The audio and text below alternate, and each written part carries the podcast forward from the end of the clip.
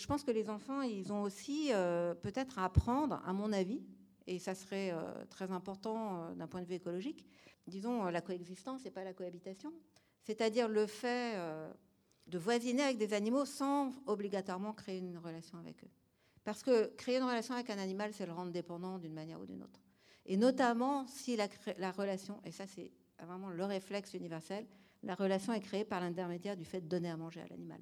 Et on peut se demander ce que ça veut dire donner à manger à un animal sauvage pour l'attirer, pour l'observer, euh, pour euh, s'en faire son copain, pour euh, ceci, cela.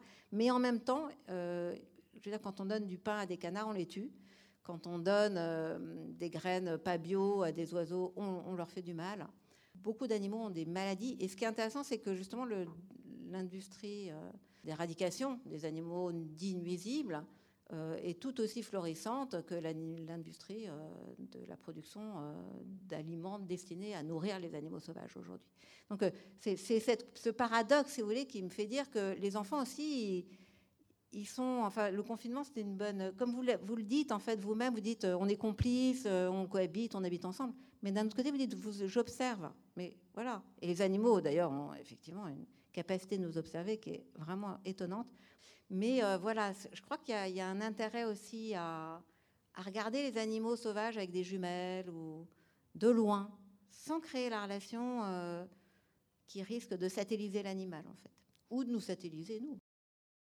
La poule, c'est particulier parce que c'est pas un animal euh, dit sauvage à proprement parler, c'est un animal domestiqué depuis la nuit des temps. Mais c'est vrai qu'en plus j'ai des poules qui sont, des poules de race poule soie, donc qui sont très touffues. Donc j'en ai une notamment, c'est vrai qu'elle attire vraiment la convoitise et les enfants ont, envie de venir la, toucher.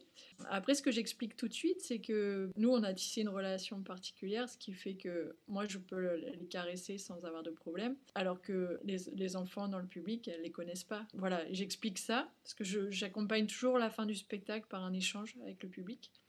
Et du coup, euh, ils, comprennent, ils comprennent tout de suite, parce que ça, fait résonance aussi et écho à tout ce qu'ils ont vu. Euh, euh, voilà, et on demande justement avant le spectacle que le public ne touche pas les poules, même si elles viennent vers eux. Voilà, on demande à ce qu'il n'y ait pas de, contact direct, justement pour la respecter, de son intégrité et de sa sensibilité. C'est une forme de respect, c'est d'apprendre à respecter ces, êtres à part entière. Quoi.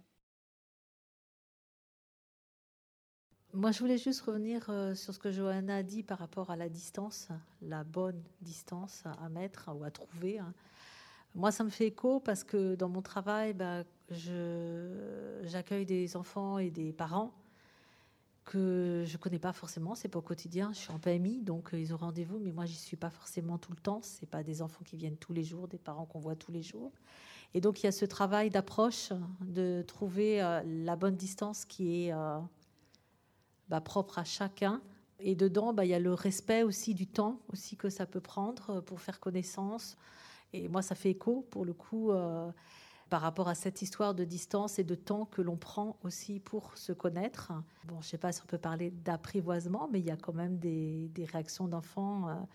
Euh, où il y a du recul, il y a des peurs, il y a de l'émotion. Donc tout ça, ça, ça, me parle aussi par rapport à tout ce qu'on dit, la sensibilité des animaux.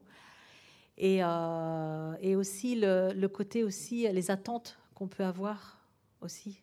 Euh, voilà, on parlait d'attentes par rapport aux animaux, de, de, la façon dont, dont on propose les choses. Euh, bah, dans tout ce que vous faites au niveau spectacle, au niveau installation, pour moi, il y a cette notion de, de liberté de, de, découvrir ou pas, de la manière dont, on a, dont l'enfant a envie ou pas.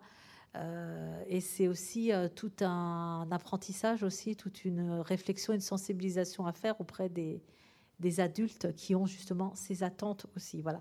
Donc c'est, je dis pas que l'enfant est un petit animal, mais je, voilà, il a aussi des capacités. Donc tout ça, ça fait écho. Il a aussi des capacités qui sont pas forcément reconnues, euh, dont les, adultes n'ont pas forcément conscience. Et, donc toute cette façon de proposer les choses euh, peut ouvrir aussi à cette façon d'accompagner son enfant.